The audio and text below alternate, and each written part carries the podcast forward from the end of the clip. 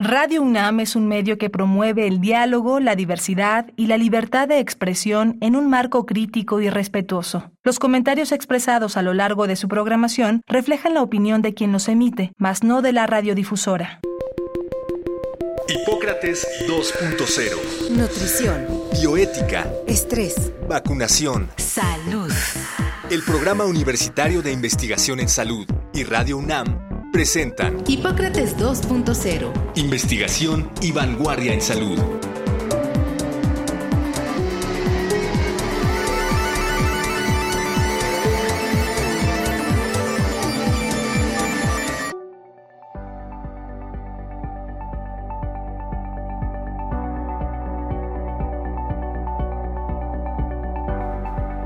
Hola, ¿qué tal? Bienvenidos a Hipócrates 2.0. Yo soy Mauricio Rodríguez. Como cada semana les doy una cordial bienvenida. Agradezco que nos estén sintonizando una vez más aquí en Radio UNAM. En el programa de hoy vamos a hablar sobre un tema que ya lo hemos traído a la mesa. Estamos frente a un fenómeno a veces difícil de percibir, pero que nos amenaza a todos. Vamos a hablar otra vez sobre la resistencia antimicrobiana y lo estamos haciendo precisamente en el contexto de una serie de actividades que se llevan a cabo durante toda esta semana, pues prácticamente en todo el mundo, sobre el alertamiento respecto a la resistencia antimicrobiana, para poner el tema justamente en los espacios que escucha la gente, donde lo ve, para poner información al alcance de todos y poder tomar decisiones y construir una situación más favorable. Para el programa de hoy invitamos a la doctora Guadalupe Miranda Novales, que ya ha estado con nosotros en otros programas. Ella es pediatra, eh, especialista también en infectopediatría y su principal actividad profesional ha sido la investigación de enfermedades prevenibles por vacunación, pacientes con inmunocompromiso y precisamente la resistencia antimicrobiana. Ella es parte del grupo coordinador del Plan Universitario para el Control de la Resistencia Antimicrobiana que se hace desde el, desde el PUIS acá en la UNAM. Eh, ella también es miembro de varias asociaciones de especialistas del gremio, profesora de pregrado y posgrado en cursos de su especialidad y actualmente está en la unidad de investigación en análisis y síntesis de la evidencia del Instituto Mexicano del Seguro Social en el Centro Médico Nacional Siglo XXI. Lupita, bienvenida. ¿Qué tal? Muchas gracias por la invitación. Creo que podríamos hacer la primera reflexión de la importancia de la resistencia antimicrobiana, no nos vamos a cansar de decirlo, eh, es este fenómeno que se produce cuando las bacterias no son eliminadas por completo con las sustancias habituales que, con las que las eliminamos y esto tiene un impacto importantísimo de, de qué tamaño es la nube que nos acecha. Pues sí, desafortunadamente, aunque sabemos que la resistencia antimicrobiana es parte del proceso evolutivo de los microorganismos, ya sea de bacterias, de hongos, de parásitos, y que lo hacen para sobrevivir, este fenómeno se ha magnificado debido al gran consumo que se hace de los antimicrobianos. Así tenemos entonces que los, los fármacos que habitualmente eran útiles para tratar las infecciones han reducido su eficacia prácticamente a menos del 20% y que una gran cantidad de las bacterias que están afectando al humano se han hecho resistentes a lo largo de varias décadas, pero en los últimos años en particular han adquirido muchos más, muchas capacidades para hacer frente a estos antibióticos y resistir su acción.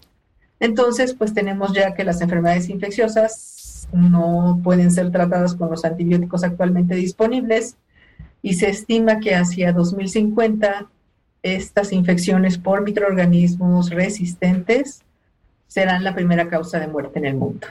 De hecho, no es algo nuevo, como, como dices, es, es, parte del proceso evolutivo de las bacterias, se están acomodando, les pones algo que, que las elimina, entonces unas se escapan a eso y, y van a justamente su progenie, los, la, las bacterias que de ahí deriven serán resistentes. Ya lo había descrito Alexander Fleming, que fue el descubridor de la penicilina, en el discurso en el, con el que recibió el premio Nobel en 1945, hace una observación que de pronto pasamos de largo y se nos olvidó volver a verla y hacerle caso, que la voy a leer tal cual dice, me gustaría hacer una advertencia. La penicilina es, a todos los efectos, no venenosa, por lo que no hay que preocuparse por sobredosis o envenenamiento. Sin embargo, puede existir un peligro en la subdosificación. No es difícil hacer que los microbios sean resistentes a la penicilina en el laboratorio al exponerlos a concentraciones no suficientes para matarlos, y lo mismo ocasionalmente ha sucedido en el cuerpo. Y, termina después de una disertación adicional, termina diciendo, si se usa, se debe de usar correctamente. ¿no? Eh, esto nos ponía de advertencia de la importancia de usar bien los antibióticos, porque ahora muchos de los logros de la medicina moderna descansan en el uso de los antibióticos, en poder tener las infecciones a raya, cirugías, trasplantes, sacarte una muela, este, personas con inmunocompromiso. Y tal vez ese sentido de que los antibióticos no hacen daño, o sea, que, ay, ¿qué importa si no lo necesito? Si me lo tomo, no, no va a hacer daño. O si se lo prescribo a un paciente que no lo necesita, no le va a hacer daño. Esa es una creencia muy común que lamentablemente eh, no es verdad. El problema es que no, se ve inmediatamente. O sea, ese daño, a lo que nosotros le llamaríamos el daño colateral o el efecto colateral, no lo vamos a ver directamente en el instante o en esa misma persona. También es eh, pues conviene ver que los antibióticos no solo se usan eh, en, la, en, la, clínica, en la salud humana. Los antibióticos, de hecho, el, el mayor lugar donde se usan es en la agroindustria, para promover y para facilitar el crecimiento y la producción de los animales y sus derivados. Este, y, y se usan cantidades increíbles de antibióticos en cosas que a veces no nos podríamos imaginar, como remojar unos ajos antes de sembrarlos en un agua con antibióticos para, para que resistan este, los, los primeros días en la tierra y después tirar esas aguas desde luego a, a, las, a los ríos, a las aguas negras, ¿no? Eh, y, de igual forma poner en los alimentos de las gallinas, de los pollos, de los cerdos, los antibióticos, que luego se van en sus heces al, suelo, al agua, y que terminan circulando por todos lados, ¿no? Es un, es un ciclo sin fin el de los antibióticos. Sí, desde luego que siempre que pensamos antibióticos lo relacionamos con la prescripción, con una receta, con la visita al médico y con que la persona estaba enferma y por eso tomaba el antibiótico. Y ahí parecería entonces que si los médicos dejamos de prescribir antibióticos, entonces el problema se va a acabar. Parecería muy sencillo, ¿no? Bueno, ojalá, ojalá, pero no, no sería así, ¿no? Pero todo lo que, contribuye a esta, a esta resistencia, este cúmulo de antibióticos que se están utilizando y que se emplean para mantener los cultivos sanos, para lograr un mayor crecimiento de estos animales que estamos consumiendo, pues es lo que lleva a, que permanezcan estas bacterias, o sea, que la resistencia se vaya perpetuando y que incluso pase de, a bacterias diferentes, ¿no? Se van intercambiando estos mecanismos de resistencia. Entonces, toda esta suma es lo que logra el problema que tenemos en este momento.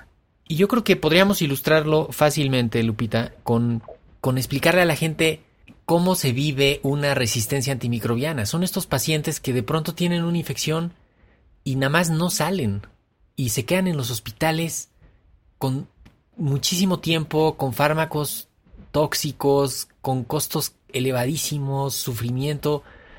A, a veces la gente no se imagina cómo se vive la resistencia antimicrobiana, ¿no? En la clínica, en la, en la familia, en la...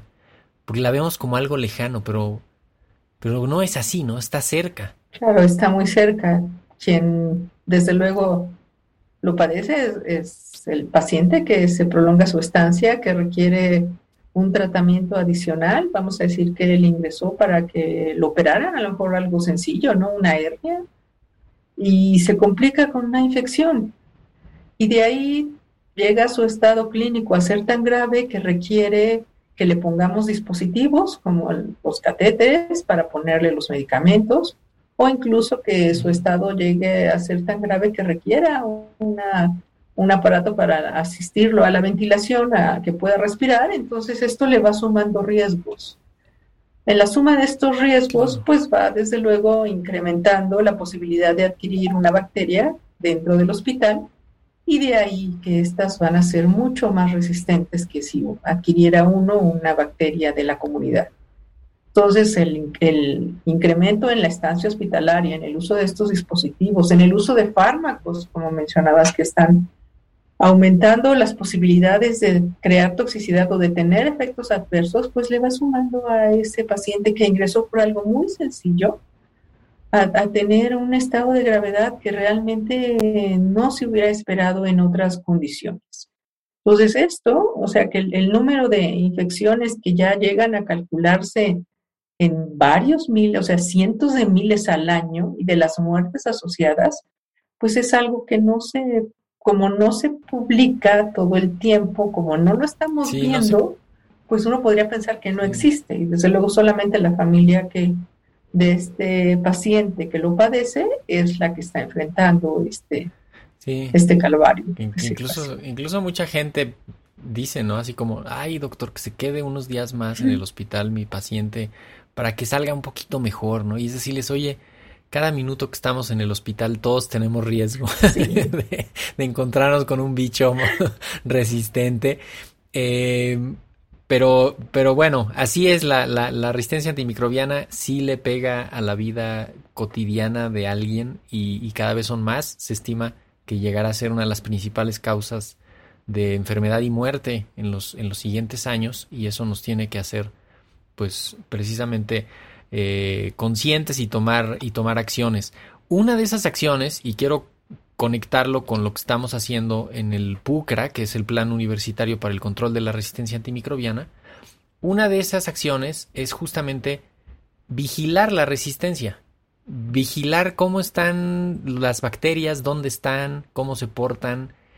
Y el trabajo que se ha estado haciendo en el, en el PUCRA con, pues no sé, ahorita nos darás el dato último, pero con muchas instituciones de todo el país, que mandan resultados, que mandan muestras y que, y que tenemos pues ya una colección desde el 2018, 19, 20, ya 21 eh, y que nos van pues dando elementos para ir viendo cómo está la resistencia antimicrobiana en los hospitales de México.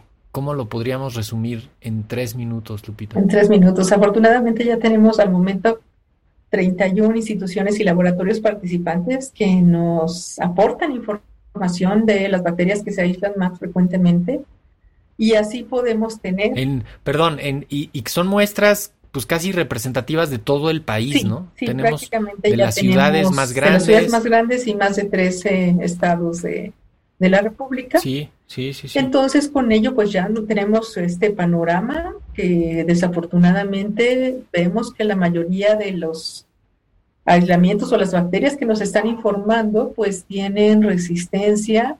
Vamos a decir, si teníamos 10 fármacos útiles que estaban en la década de los 80 o los 90 que se estaban empleando, actualmente estos se han reducido a dos o tres. O sea, dos o tres fármacos útiles por bacteria. Entonces es así, en una visión muy puntual, el, el problema que tenemos que realmente vamos a quedarnos sin opciones para darle el tratamiento a estos pacientes. Así es la realidad. tenemos ya más de 100.000 aislamientos en, la red, en la información, entonces ya podemos ahora sí asegurar un poco más que sí es representativo de lo que está sucediendo no solamente en hospitales, porque también tenemos la fortuna de que Laboratorios externos que reciben muestras de pacientes que no están hospitalizados nos dan información de esta resistencia. eso, es, muy valioso y, creo que pues vale la pena eh, apuntarlo. El, el, problema lo podemos localizar en tres o cuatro este, enfermedades o grupos de enfermedades y en cuatro o cinco bacterias y grupos de bacterias, ¿no? Tampoco es una cosa así generalizada, intangible. Y, sí podríamos decir, a ver, el problema está en cuanto al uso de medicamentos eh, de antibióticos inapropiadamente. Está en las infecciones respiratorias agudas, en las gripas, que a todos se le da antibióticos. En las diarreas, en las enfermedades diarreicas agudas, que también a todos se le da. Y estamos hablando de millones de casos al año en el país de estas. Y las infecciones de vías urinarias no complicadas, que también se dan antibióticos, pero mal. ¿no? Se usan los más fuertes, se deberían de usar los más leves. Eh, y ya en lo hospitalario, pues ahí sí ya infecciones en la sangre, este, asociadas a los catéteres y a las intervenciones que se hacen, pero, pero por ahí está, ¿no? El, tampoco es así imposible de atender el asunto. No, desde luego que no. El uso adecuado y el uso prudente, pues es uno de los uh, de las metas que se pretende alcanzar con toda esta con todos estos programas que se están desarrollando en todo el mundo y que persiguen esta, esta meta, ¿no? este objetivo de disminuir la resistencia. Sabemos que algunos de los microorganismos pues no van a perder no van a perder la noche a la mañana esta capacidad que tienen de ser resistentes, pero sí vamos a lograr que al ir balanceando los otros microorganismos sensibles pues van a ir perdiendo estas capacidades al no ser necesarias para, digamos, al estar teniendo menos presión de estar presente el antibiótico siempre, pues van a perder esta capacidad, porque así es como funciona la bacteria, lo que no utiliza lo va a ir perdiendo. Entonces, esto lograría que esta resistencia que actualmente tenemos pueda ir controlándose y vaya disminuyendo. Desde luego que ya bien lo mencionas, tenemos dos enfermedades muy importantes que se llevan la prescripción pues prácticamente de más del 80% de los consultorios y que son además innecesarios. Eso sí es lamentable. Sí, de hecho un estudio muy padre, ¿no? Que hicimos en las con, con pacientes ficticios en farmacias en, consultorios de adyacentes a las farmacias que fingían tener un catarro común viral que no necesitaba eh, antibióticos, desde luego antes de la pandemia, y, otros que tenían diarrea también sin mayor complicación. Y la sorpresa es que les daban antibióticos prácticamente a todos, ¿no? Y no nada más antibióticos, sino muchas otras cosas. Estamos en la semana del alertamiento de la resistencia antimicrobiana. Hemos estado haciendo incluso algunas actividades desde antes. Hay cursos, infográficos, hay varios eventos. Eh, desde luego todos los materiales los pueden ver en la página del PUIS, que es puis, puis.unam.mx. Ahí están los infográficos, los informes del PUCRA, las, las ligas a los, al canal de YouTube del PUIS, eh, ahí está, pero, pero básicamente se ha ido recopilando, generando mucha información también sobre la resistencia antimicrobiana, ¿no? Sí, esta semana mundial que se lleva a cabo a partir de, de 2020, pues ha tratado de diseminarla y propagar toda la información que existe sobre la resistencia y invitar a todos aquellos participantes, que realmente seríamos todos, todos los que podemos colaborar para disminuir el problema de la resistencia. Entonces, se tiene desde este estipulado en la Asamblea Mundial que esta semana sería en noviembre y que cada una de ellas iba a tener un lema. La primera, el primer lema fue antibióticos usen, úsense con cuidado y el de este año va a ser frena la resistencia, corre la voz. Entonces, es, entérate, o sea, ve cuál es el problema y tú haz lo que te corresponde para frenar esta resistencia. Entonces, a lo largo de todo el mundo hay una serie de actividades, desde luego que el PUIS, pues una de las de los grandes programas que se tiene es el programa de PUCRA para el control de la resistencia antimicrobiana y de ahí que se hayan programado tanto las, los webinars como la serie de cursos que se están realizando. Hay cursos que son para personal médico o para personal que prescribe sobre las indicaciones correctas de los antibióticos y cursos también para las personas en general para que estén enteradas de cuándo se debe utilizar un antimicrobiano, cómo se debe utilizar y cuáles serían las consecuencias de utilizar mal estos antibióticos. Entonces,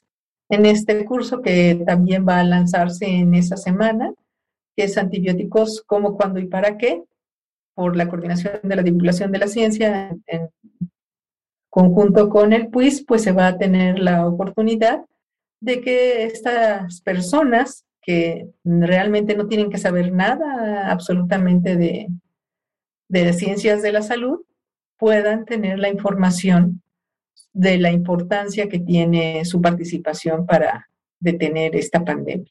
Oye, Lupita, creo que lo, a veces lo que nos falta es saber qué hacer. ¿Qué, qué le podríamos recomendar al público en general, al ciudadano común y corriente, para detener la resistencia antimicrobiana, para frenar el avance de la resistencia antimicrobiana desde su vida cotidiana? Bueno, desde luego que si las personas están abiertas y dispuestas a escuchar las recomendaciones del médico y no anticiparte y no creer que lo único que necesitas es ir a un consultorio para que te prescriban un antibiótico, pues eso debería ser algo que tenemos que concientizar y realmente reconocer cuándo verdaderamente necesitamos este antibiótico, que si lo necesitamos y se nos está prescribiendo con un diagnóstico que lo justifique, pues vamos a terminarlo, porque la otra parte es que yo me siento mejor y a los dos o tres días lo dejo y ya no lo tomo. Entonces esto pues va favoreciendo la aparición de las bacterias resistentes. Que yo, los antibióticos no son para que yo guarde en lo que sobró en mi botiquín, y que más adelante se lo dé a alguien más que yo pienso que puede tener lo mismo que yo tenía. Entonces, no, procuremos eh, informarnos. Hay, como mencionabas, gran material para todo tipo de, de población, de personal y no personal de salud, en OPS, en, en OMS, en las diferentes páginas, sobre todo en esta semana, pues es cuando aumenta más este tipo de, de gráficos y de material que se distribuye, no solamente los antibióticos, como decíamos al inicio, son el, problema es lo que sucede con la salud humana. Entonces, todo aquello que nosotros podamos identificar como gran consumo de antibióticos, ¿no? Como el decir, ay, es que se van a mantener los cultivos sanos, entonces se les pone antibiótico. Que estos animales que nosotros estamos consumiendo, pues los están haciendo crecer o engordar con el uso de antibióticos. Entonces, vayamos reconociendo todas estas acciones y tratando de identificar aquello en lo que cada uno puede ayudar y poner un, granito de arena. Entonces, hago adecuadamente. Ahora, si, si tuviéramos, si tuviéramos que decirle así de frente, a ver, haz esto a alguien, yo les diría, consume menos carne animal, consume un poquito más de vegetales, ponte uno o dos días sin consumir proteínas de origen animal a la semana, en términos generales, o sea, no, no diario carne, o sea, pollo, pescado, cerdo, este, alguna otra cosa, pero eh, res, ¿no? Este, no diario. Eh, eso puede ayudar a que entre todos bajemos el consumo bajemos la necesidad de producir tanta carne de res, tanta carne de cerdo, tanto pollo, tanto huevo, ¿no? Eh, y eso puede hacer que, que se usen menos antibióticos ahí. Por otro lado, se le está tratando de meter la, la, regulación a que ya esté prohibido usarlos, ¿no? Este, y que se recurra a buenas prácticas de, de agroindustria para para que no se tenga que usar eso, este, para que no tengan que usar los antibióticos de manera indiscriminada, pero esas podrían ser algunas de las, de las recomendaciones, ¿no? Sí, que tal vez eso no, ni siquiera las tenemos identificadas como algo que va a contribuir a disminuir el consumo de antibióticos en nuestro país. Y lo otro, prevenir infecciones. O sea, todas las vacunas para todos los infantes, ¿no? Vacúnense, por favor, rotavirus, eh, influenza en esta temporada, neumococo, eh, la vacuna pentavalente para todas las que trae y luego el refuerzo de DPT para pertusis en particular, ¿no? Que es la tosferina. Este, detecten rápido, aíslen a los enfermos, que no haya muchos contagios, ¿no? Afortunadamente el COVID nos ha, nos ha traído esta conciencia de, de, estoy enfermo, me aíslo, me cuido y evito contagios y, eso ha ayudado más o menos a todos, ¿no? Para, para prevenir. Yo creo que con esas, con esas ideas podríamos, podríamos ir cerrando, Lupita. ¿Con qué te pues quieres despedir? Que ahora sí que en la semana de concientización los invito a que nos sigan en, en el canal, que vean los programas que tenemos, que se informen, que descarguen todos los, ahora sí que el material que se puede utilizar para diseminar este lema de corre la voz, frena la resistencia y que inviten a toda la gente que esté interesada a participar. Exactamente, todos tenemos algo que aportar eh, y entre todos podemos también ayudar, ayudar a esto. Con eso, con eso nos podemos ir despidiendo. Doctora Guadalupe Miranda Novales, eh, colaboradora, miembro del grupo coordinador del PUCRA, este, pediatra, y todo lo demás. Muchísimas gracias por haber de nuevo estado en Hipócrates 2.0, Lupita. Muchas gracias. Muchas gracias. Como siempre, un gusto estar aquí con ustedes. Pues ya lo oyeron. Eh, problema importantísimo. Viene para los próximos años este tema. Va a estar encima de nosotros. Ya lo tratamos de describir aquí. Esta semana de eso se trata, de que todos pensemos en este problema. Métanse a la página del PUIS, puis.unam.mx. Ahí hay varios contenidos, cursos, eh, materiales de infografía, artículos, videos para, para, abordar este tema de la resistencia antimicrobiana. Esperamos que, que pues sigan sigan eh, accediendo a ellos, utilizándolos y difundiéndolos porque pues para eso se están para eso se están haciendo. Con eso nos tenemos que despedir. Yo soy Mauricio Rodríguez, agradezco su atención nuevamente. Espero que nos acompañen la próxima semana. Esto fue Hipócrates 2.0. Quédense un rato más acá en Sintonía de Radio UNAM. Muchísimas gracias. Agradecemos al doctor Samuel Ponce de León, coordinador del Programa Universitario de Investigación en Salud y coordinador académico de esta serie. Programa Universitario de Investigación en Salud y Radio UNAM agradecen tu escucha. Te esperamos la siguiente semana para platicar sobre lo último en materia de salud e investigación en Hipócrates 2.0.